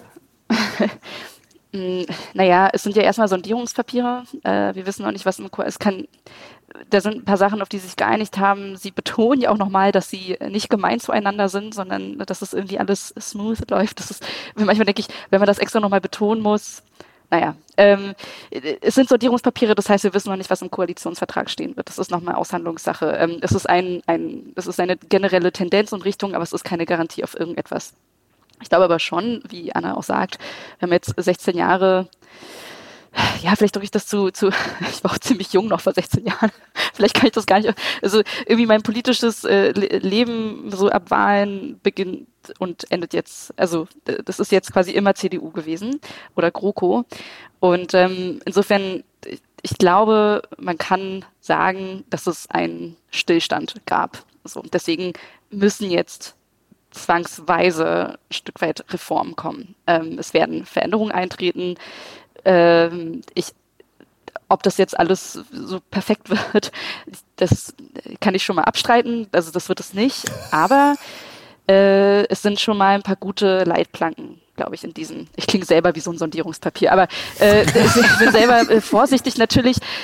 Aber äh, vorsichtig würde ich sagen, es werden ein paar Veränderungen kommen, die uns auch gefallen werden, also die wir gut finden werden. okay. ähm, aber wie, wie gesagt, ne, es ist ein, ein Sondierungspapier, wir müssen mal gucken und es, es muss jetzt auch einfach was passieren, weil es sind 16 Jahre, ist einfach das komplett verschlafen worden und es war einfach überhaupt kein, kein Fokus da drauf. Was mich schon ein bisschen stutzig macht und da würde mich auch interessieren, was die anderen ähm, äh, Gäste so dazu sagen, ist, dass sie sagen, dass sie vieles davon im ersten Jahr erreichen wollen. Also gerade so zum Thema Digitalisierung steht ja wirklich drin, sie wollen das im ersten Jahr machen äh, was uns auch so ein bisschen, glaube ich, zurückbringt zu der Krux, naja, äh, mit welcher Expertise denn? Also ich glaube, in der neuen Regierung ist mehr Expertise da. Das sieht man in den, wie gesagt, in den Wahlprogrammen auch so ein bisschen, da wurde sich ein Kopf gemacht. Da stehen ein paar gute Dinge drin, ein paar Sachen, die ich schlecht finde, aber oder, oder sinnlos, für sinnlos halte. Aber genau, hier steht was davon. Ähm, ersten Jahr der Regierung sollen alle notwendigen Entscheidungen getroffen und durchgesetzt werden, um private wie staatliche Investitionen schnell, effizient und zielsicher umsetzen zu können. Für also Modernisierung der Verwaltungs-, Planungs- und Genehmigungsverfahren. Genau. Ähm, wollen Deutschland modernisieren und vieles davon soll im ersten Jahr passieren. Also es, die, die, versprechen ja auch sehr flott äh, zu agieren. Weiß ich nicht, ob ich das gut finde. Mal gucken, wie das aussieht. Das klingt so ein bisschen nach Start-up-Mentalität, so wie du es jetzt gerade erzählst. Ein bisschen schon, ne? aber, ja. Aber Erdgeist, was meinst du dazu? Äh, grundsätzlich ist so eine neue Regierung will halt die Fuß Tapsen so schnell wie möglich im Zement hinterlassen, bevor der trocknet und äh, das äh, verfliegt. Ich kann mir schon vorstellen, dass da irgendwie auch Leute jetzt äh, das erste Mal wieder Regierungsverantwortung äh, schnuppern und dort äh, Dinge umsetzen wollen, die sie selber die letzten Jahre frustriert hat. Das kann man natürlich, äh, wenn man da mit dem Feuereifer der Reihe geht, sagt, jetzt gleich im ersten Jahr so viel wie möglich auf den Weg zu bringen, dann ist das äh, menschlich auch ein Stück weit verständlich. Äh, ich teile aber auch Fionas Einschätzung, dass äh, wenn man so viel Aktivismus an den Tag legt, äh, ohne das mit Kompetenz zu untermauern, wird das im Normalfall äh, schiefgehen, nach hinten losgehen und von Menschen, die ähm, auf der anderen Seite, also die jetzt nicht unbedingt zu den Guten gehören, wird das schnell ausgenutzt werden, weil die einfach schon viel länger in diesem Spiel mit dabei sind und äh, dann sich dann vielleicht doch wieder daran bereichern und das nach äh, teilweise nach hinten losgehen lassen. Also ich äh, bin da, ich kann es nachvollziehen, dass die schnell loslegen wollen, aber vielleicht ist manchmal auch äh, einmal Moratorium grob erstmal überdenken und dann äh, die Grundlagen zu legen, die noch nicht schnell sichtbare Effekte bringen, sondern zu sagen, wir müssen erstmal wieder äh, ne, das Grundsätzliche, wir müssen erstmal wieder anfangen, äh, den Boden glatt zu walzen, bevor wir da Autobahnen drauf bauen können. Vielleicht, vielleicht braucht es das dann am Anfang. Aber die ganzen Autometaphern. ja, es, es, fällt langsam auf. Ne? Also, ich, also Autobahnen in Berlin bauen ist ja auch sozusagen eher schwierig. Also, mh, hm, aber na gut passiert. Ähm, Anna, willst du noch zu, zu, zu, dieser Geschwindigkeit, die da an den Tag gelegt wird, was sagen? Nee, ich habe da gar keine Meinung zu, muss ich sagen. Ich kann doch was, mir ist doch was Positives zum Sondierungspapier eingefallen. Okay, ich hab, okay. Äh, ich habe nachgedacht. Äh, was, was auffällt, ist, dass es irgendwie im Vergleich zu, glaube ich, allem, was wir von vorher kennen, von den Jahren, nicht so ein absurdes, wir brauchen hier Sicherheit und hier Verschärfung und hier dieses. So, da steht irgendwie dieser eine Satz drin, es kommt auf mehr präventive Sicherheit an, da denkt man so, uh, was meinen sie damit? Aber ansonsten geht's eigentlich. Also das finde ich tatsächlich auch momentan stimmt mich noch heiter. Mal gucken, was bei mhm. rauskommt. Ich, ich würde fast sozusagen schon auf die Zielgerade äh, einbiegen wollen, aber noch ein konkretes Thema rausgreifen wollen, das ist Bildung. Das ist ja, ähm, da gab es ja viel Stress in letzter Zeit und es gab ja diese, ich habe schon wieder vergessen, wie das konkrete Ding heißt, es gab ja diese Bildungsmilliarden, ähm, die dann irgendwie versickert sind mit der Digitalkampagne, der Digitalinitiative, wie das hieß. Ähm, und dann war jetzt mit, mit Corona war es äh, ganz schlimm, was digitale Bildung angeht. Also sowohl digitale Kompetenz auszubilden, als auch digitale Infrastruktur am Start zu haben. Ist das was, was für euch ähm, auch eine Rolle spielt? Also Bildung nicht im Sinne von, die Ministerien müssen Kompetenz werden, sondern in, im, im Großteil der Bevölkerung oder in der ganzen, in der Zivilgesellschaft, da ist das Wort, in der Zivilgesellschaft muss digitale Bildung verankert werden und das fängt halt ganz, ganz vorne an? Oder ist das oder, oder folgt das dann sowieso logisch aus den anderen Punkten, die wir heute besprochen haben? Ich glaube andersrum. Die anderen Punkte folgen logisch äh, daraus, dass äh, die Bildung sowohl im Digitalen zwingende Fortbildung. Ich sehe es ja immer wieder äh, hautnah in den äh, in den aktuellen Entscheidungen, Gerichtsentscheidungen zu, zu den File-Sharing-Sachen, äh, wo ganz eindeutig die Richter überfordert sind von den technischen Zusammenhängen und sich dort äh, etwas an die Backe labern lassen da ist es sehr wichtig, äh, zwingende Fortbildung äh, bei bestimmten äh, Menschen mit äh, Entscheidungskompetenzen zu haben und mit irgendwie selber äh, Lehrkompetenzen. Also sowohl Lehrer als auch äh, ne, die Verwaltung als auch Richter sollten zwingend Fortbildungen im Digitalen nehmen, um dort einfach im Beruf fit zu bleiben. Auf der anderen Seite auch das wenn, du als, äh, wenn du auf den Querschnitt der Gesellschaft in Deutschland guckst, äh, sind ja die meisten Menschen von ihrem letzten Bildungserlebnis echt lange entfernt. Das heißt, äh, das, das siehst du ja am, an der Ausstattung und am Zustand von, von, von Universitäten und Schulen. Es ist ja so, dass äh, die meisten Menschen in Deutschland äh, schon ewig keine Schule mehr von innen gesehen haben. Weder als Eltern noch als Schüler selber, weil äh, so, wo ist der Durchschnitt der Bevölkerung, wie bei 45 oder so. Äh, das heißt, äh, wenn du das mischst mit einem und äh, mit dem Internet kennen wir uns eh alle nicht aus, dann hast du den perfekten Sturm, um äh, sowohl die Bildungseinrichtungen verkommen zu lassen, als auch die überhaupt gar nicht aus dem Radar zu haben, dass die auch digitale Infrastruktur brauchen. Und äh, da braucht es einmal ein ganz großes Bewusstwerdungsprogramm, dass äh, wenn du nicht äh, dort äh, an den Stellen, wo wir den ähm, grundsätzlichen Unterbau für äh, zukünftige Generationen, die sich da im Digitalen wie selbstverständlich auch souverän äh, und nicht nur auf die großen Unternehmen hörend äh, aufstellen müssen.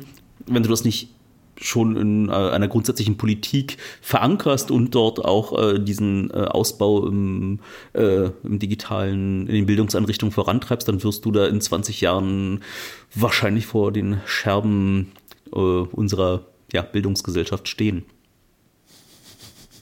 Okay. Anna, hast du irgendwie ähm, Bedürfnisse oder was, was ist am wichtigsten, wenn wir über digitale Bildung in Deutschland reden? Für die nächste Regierung? Na, ich glaube, bei digitaler Bildung hast du halt immer das Ding, niemand würde ja sagen, dass das schlecht ist. So, alle sagen, digitale Bildung, supi, brauchen wir. Und die Frage ist halt, wie man die Zugänglichkeit erreicht. Das heißt, man hat ja jetzt gesagt, okay, es gibt einen Digitalpakt für Zeug, es gibt einen Digitalpakt 2.0 für noch ein bisschen mehr als Zeug, aber wie kommt man denn irgendwie daran? Das bringt ja, es ist ja so ein bisschen breitbandmäßig. Man muss ja irgendwie auch das Geld zugänglich machen und nicht nur irgendwo hinwerfen und sagen, komm, schreib, hol's euch, indem ihr irgendwie einen komplizierten Antrag ausfüllt. Ich glaube, mehr habe ich gar nicht. Mhm. Okay, Fiona? Mhm. Ja, würde mich da anschließen. Also sehe das auch ein bisschen skeptisch. Ich glaube, wer auch immer mit äh, Lehrerinnen und Lehrern näher zu tun hat in den letzten Jahren, weiß, dass, dass so viele gut gemeinten Ansätze daran scheitern, dass sie einfach hoffnungslos überfordert sind ähm, und überarbeitet, weil es gibt wenig Ressourcen, der Job wird nach und nach weniger äh, ähm, attraktiv gestaltet, das ist ein Knochenjob. Äh, und dann darüber hinaus auch noch irgendwelche Weiterbildungen und Fortbildungen sich draufpacken, um diesen gesteigerten Ansprüchen, also digitale Bildung auch als Lehrerin oder Lehrer nachkommen zu können. Ich glaube, das ist eine große Herausforderung. Das darf man, muss man, glaube ich, immer mitdenken, genauso wie Digitalisierung von Behörden und so weiter. Wenn du mit Leuten zu tun hast, die äh, überarbeitet sind, dann muss halt ganz genau überlegen, wie sowas nachhaltig gemacht wird. Ansonsten, ich äh, kenne mich mit Bildungspolitik nicht so super gut aus. Ich ähm, sehe halt nur, dass in den letzten Monaten, glaube ich, für uns alle ein bisschen klar geworden ist, dass es ein Stück weit scheißegal ist, wie es Kindern geht. Äh, und das finde ich ziemlich fürchterlich, so zu sehen. Ich hoffe, dass das bessert und ähm, keine Ahnung, das finde es ziemlich unhaltbar, dass nach wie vor keine, dass Ewigkeiten keine Filter eingebaut wurden, dass Schulen irgendwie so super vernachlässigt wurden. Ähm, hoffe, dass das ändert. Was ich spannend fand in dem, das hat ein bisschen mehr mit meiner Expertise zu tun, in dem Sondierungspapier war das Lebenschancen BAföG. BAföG, äh, schreckliches System, muss dringend reformiert werden. Ich finde aber, dass dieses Thema lebenslanges Lernen darin aufgegriffen wird und ich glaube, das ist eine spannende Sache, wo ich auf jeden Fall ein Auge drauf haben werde, wie sich das entwickelt, weil ich glaube, dass ne, so mich ja viel mit so Diversität in der Technologiebranche beschäftigt und glaube, dass so ein äh, BAföG oder Förderung für Leute, die aus allen klassischen Förderungsinstrumenten rausfallen, weil sie zu alt sind, ähm, weil sie nicht mehr studieren oder weil das ein Zweitstudium wäre, ähm, sowas finde ich grundsätzlich erstmal interessant, weil ich glaube, dass es viele Leute gibt, die eigentlich Lust hätten, so eine Art in Anführungszeichen Bruch in ihrer Karriere zu haben. Und das finde ich auf jeden Fall ziemlich spannend, weil wenn wir über digitale Bildung sprechen, denken, stellen wir uns oft auch Kids vor und Grundschulen, Oberschulen. Aber ich glaube, dass es darüber hinaus auch noch viel digitale Bildung geben sollte in allen Facetten. Und das kann entweder eine institutionelle Förderung sein von ähm, okay, häng deine, deinen bisherigen Job an den Nagel, mach zwei Jahre eine Ausbildung ein Studium für drei, vier, fünf Jahre äh, und dann haben wir halt eine neue Fachkraft. Äh, das, das finde ich grundsätzlich erstmal interessant, weil das auch soweit ich weiß, auch meiner Erfahrung nach vielen Frauen auch nochmal den Eintritt ermöglichen würde. Ähm, aber genau, ich glaube, so dieses Thema lebenslanges Lernen und digitale Bildung muss auch jenseits der Schulen stattfinden in allen Altersgruppen. Hm. Es gibt in dem äh, in der Formulierungshilfe der CCC noch ganz viele Themen, die wir jetzt auch nicht besprochen haben. Da geht es irgendwie noch um autonome Systeme, auch um das Lieblingsthema äh, Breitbandausbau. Auch das kommt noch zur Sprache. Also guckt euch das nochmal genauer an, weil es hier sozusagen auch vor allen Dingen um sozusagen ein bisschen auch den Überbau ging, ne? um das, äh, was man damit erreichen will. Und damit würde ich auch gerne enden wollen und euch fragen wollen, wenn es jetzt also nicht, nicht eine Utopie, ja, also nicht sozusagen wünscht dir was, sondern wenn ihr das, was ihr jetzt von dem, was gerade passiert, seht, wenn ihr das, den optimistischsten, aber noch realistisch bleibendsten Blick in die Zukunft richtet, ja, also es geht alles gut, aber es ist halt auch im Rahmen dessen, was in Deutschland so machbar ist. In welcher digitalen Gesellschaft leben wir in vier Jahren? Was für guten Dinge können dabei rauskommen? Ich bin gerade ein bisschen hin und her. Entschuldigung, Markus. Können wir, bevor wir diese, das ist eine interessante Frage, kann ich zunächst eine andere beantworten. Äh, ich finde es nämlich äh, in Pet, wir hatten, da stand eine Frage drin, die ich mir sehr zu ja. Herzen genommen habe, und nämlich, was ja. fehlt in dieser Formulierungshilfe? Ähm, oh, das fände ich okay. tatsächlich nochmal spannend, die Anwesenden zu fragen. Ich glaube, bei Erdgeist ist es ein bisschen schwierig, du hast daran mitgeschrieben. Ne? ähm, aber vielleicht auch nochmal Anna ähm, äh, und mir selbst habe ich auch nochmal die Frage gestellt, äh, wenn ich darf, darf ich darauf kurz eingehen? Yes, please. Gut. Äh, ein Absatz zum Thema digitale Gewalt. Ähm, riesengroßes Thema. Ähm, das hat auch viel mit Plattformregulierung natürlich zu tun. Ähm, wir sprechen viel darüber, dass wir Daten schützen müssen und das hat unmittelbar natürlich auch mit Menschen, das hat oder hat mittelbar mit Menschen auch zu tun. Aber wie schützen wir eigentlich Menschen, die online unterwegs sind? Und dazu gibt es zu wenig Forschung. Das hat ganz klare Auswirkungen auf den äh, Nicht-Online-Space oder auf ähm, den, den Meet-Space, wie auch immer, auf den analogen Space, überträgt sich in Gewalt. Und es gibt eine enorme Radikalisierung und da, das Thema muss einfach angegangen werden. Steht sogar in einigen Wahlprogrammen drin, in Sondierungspapieren habe ich es jetzt nicht mehr gefunden. Aber das ist ein, ein Absatz, der, der fehlt mir da drin, ähm, wenn wir überlegen, was muss das Internet, was muss Netzpolitik leisten in den nächsten vier Jahren, dann ist das ein Thema, das steht für mich ganz, ganz weit oben. Ähm, es taucht in den Statistiken nicht auf, es ist aber einfach eine Realität für einen großen Teil der Nutzenden, Internetnutzenden. Ähm, und es muss besser erforscht werden, es muss da mehr Regulierung ran. Es kann nicht sein, dass wir unglaublich viel Stalkerware noch frei verfügbar haben in den, in den Apps, äh, in den App Stores und so weiter und so fort. Ähm, und da müssen Lösungsansätze her. Und da müssen wir uns, glaube ich, auch einmischen und mit daran arbeiten. Mhm. Anna, was fehlt dir? Das wollte ich auch sagen. Ich habe auch so eine kleine Liste von den Sachen, die mir fehlen. Ah, sehr gut. Ich, ich unterstütze das einfach. Nee, aber damit auch verbunden, mir ist auch, ich habe mich gefragt, ob es Absicht ist, dass es irgendwie nicht so vorkommt. Das ist eigentlich diese ganze Plattformfrage und es ist halt auch super schwer, darauf eine Antwort zu kriegen. Und ich kann mir auch, ich meine, ich kenne die Diskussionen zu dieser Formulierungshilfe nicht, aber wenn es sie gegeben hätte, hätte ich sie mir hart vorgestellt, aber das fehlt halt und ich glaube, das ist so ein bisschen. Was, was kannst du kurz genau sagen, was du mit Plattformfrage meinst? Ja, dieses Ganze, was Fiona auch schon meinte, irgendwie was, wie steht's um, was ist die Haltung zu Plattformregulierung? Klar, das ist irgendwie nicht nur eine deutsche Sache, aber das ist ja auch was, was irgendwie Deutschland auf einer EU-Ebene beeinflussen kann oder sollte. Und wie gehen wir mit Plattformen um? Wie gehen wir mit quasi diesem ganzen algorithmischen Kram auf Plattformen um? Muss man damit anders umgehen als mit anderen Sachen, die eben nicht auf Plattformen, sondern in Verwaltungen stattfinden. Und das fand ich spannend und ich habe mich gefragt, ob es mit Absicht oder bewusst fehlt. Das bin ich da.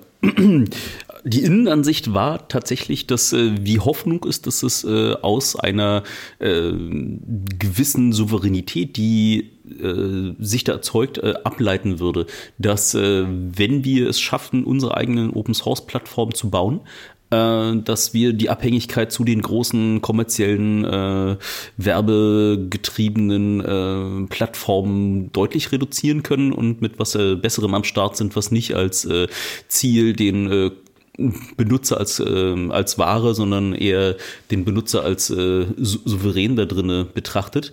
Äh, zur digitalen Gewalt, ja, stimme ich zu, hatten wir tatsächlich in der Kürze der Zeit äh, einen blinden Fleck. Es ist äh, schwierig, äh, dort was Konstruktives äh, zu formulieren.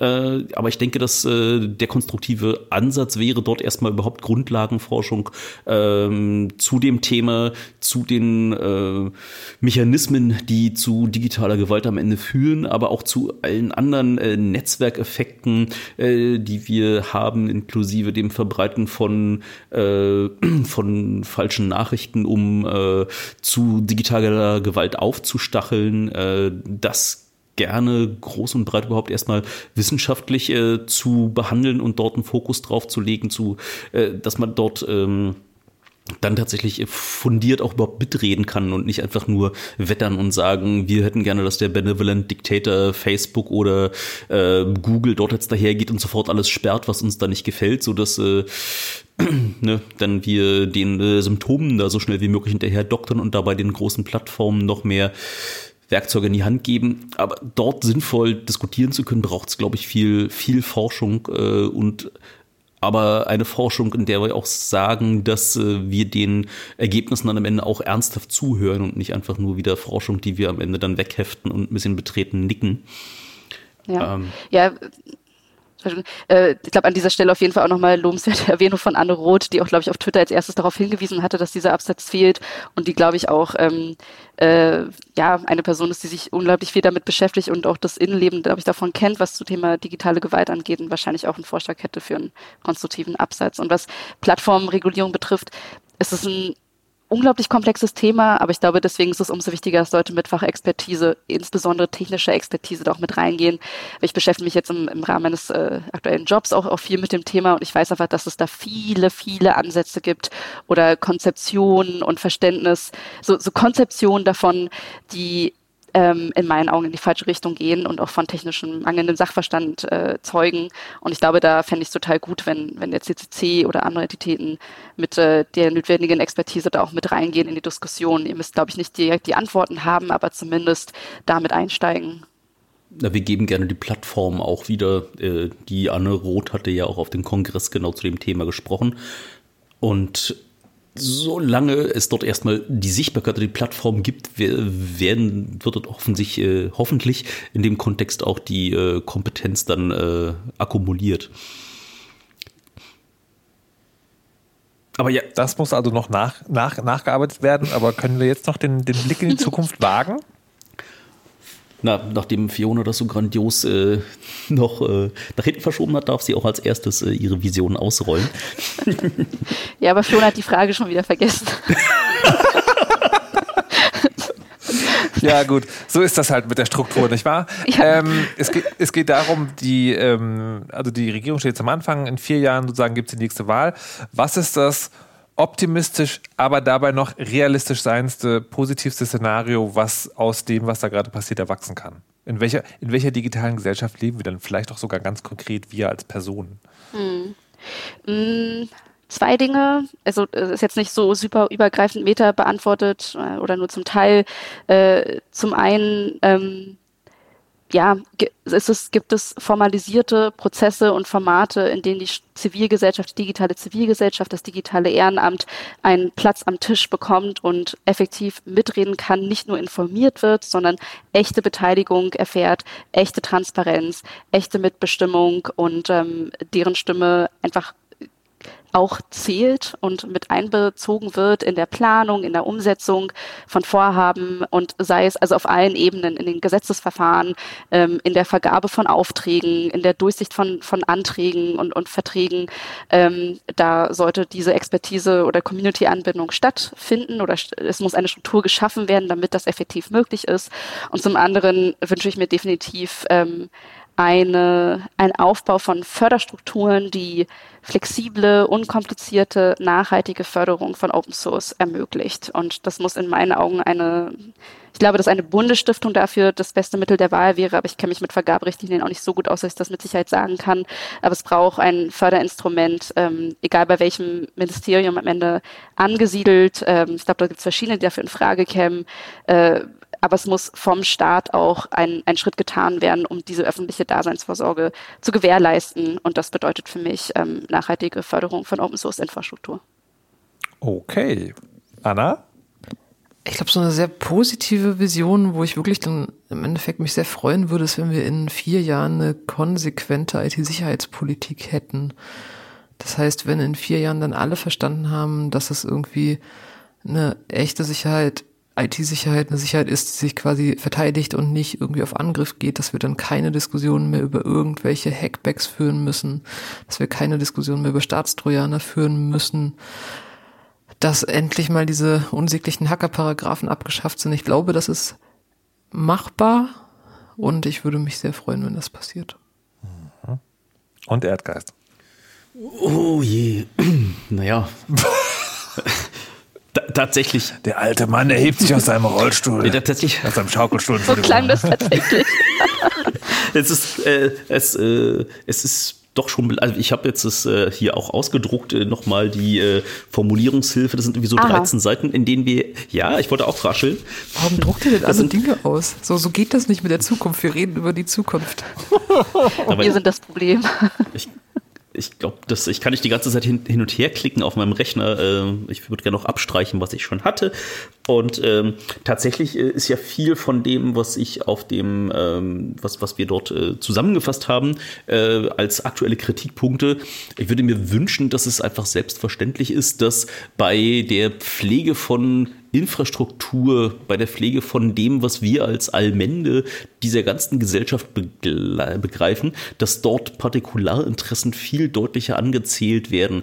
Äh, sei, sei es irgendwie in so Dingen wie äh, ne, dem Glasfaserausbau überall hin, äh, alles, was tatsächlich die Zukunftsfähigkeit einer Gesellschaft betrifft, muss es ähm, verpflichtende Konsultationen mit so ziemlich allen Beteiligten geben, die äh, dort in, äh, keine Ahnung, äh, einer Generation äh, groß genug sind, darunter zu leiden, wenn wir das jetzt äh, vermurksen.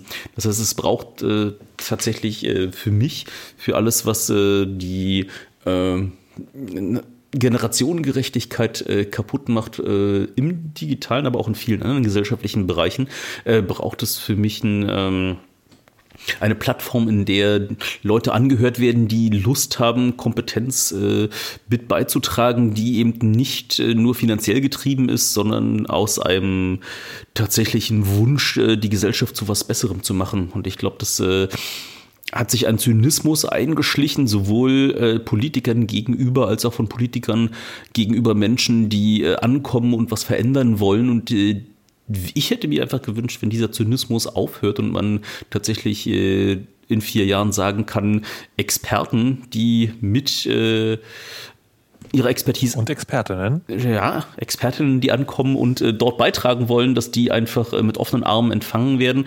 Und äh, dabei ist dann eben Digitalisierung nur eins von vielen Aspekten, sondern dass äh, Deutschland äh, so im Großen und Ganzen äh, auf seine auf seine Spezialexperten in den jeweiligen und Expertinnen in dem jeweiligen Thema hört. Ihr gottverdammten Hippies. Ah. Vielen Dank. also in einer sicheren Open Source Beteiligungsgesellschaft würde ich auch gerne leben. Ähm, Fiona, Anna Erdgeist, vielen Dank, dass ihr heute im Chaos Radio wart. Vielen Dank für die Einladung. Danke dir. Sehr gerne. Eine Freude. Ähm, Viel Spaß gemacht. Das freut mich sehr. Äh, ihr, liebe HörerInnen, könnt das gerne nochmal durchlesen. Die Links dazu sind ähm, in der Shownote zur Sendung. Ich habe noch einen kleinen Nachtrag aus der letzten Sendung, wo wir über EID gesprochen haben. CK, der da war, hat noch einen ganz ausführlichen Artikel geschrieben über die Hintergründe von Blockchain, SSI und EID. Also wenn ihr diese Sendung gehört habt und da nochmal genauer einsteigen wollt, gibt es da nochmal mehr Lesematerial. Ansonsten war es das für heute. Ich bin äh, überrascht, dass ich nicht alles anzünden will, was meistens nach dem Ende einer Chaosradiosendung der Fall ist, sondern mir, warte mal, ich könnte mir vorstellen, dass es einen optimistischen Ausblick auf die Zukunft gibt. Mehr weiter will ich mich, glaube ich, nicht herausragen. Mir bleibt deshalb nur noch eins zu sagen: lasst euch nicht überwachen und verschlüsselt immer schön eure Backups. Tschüss!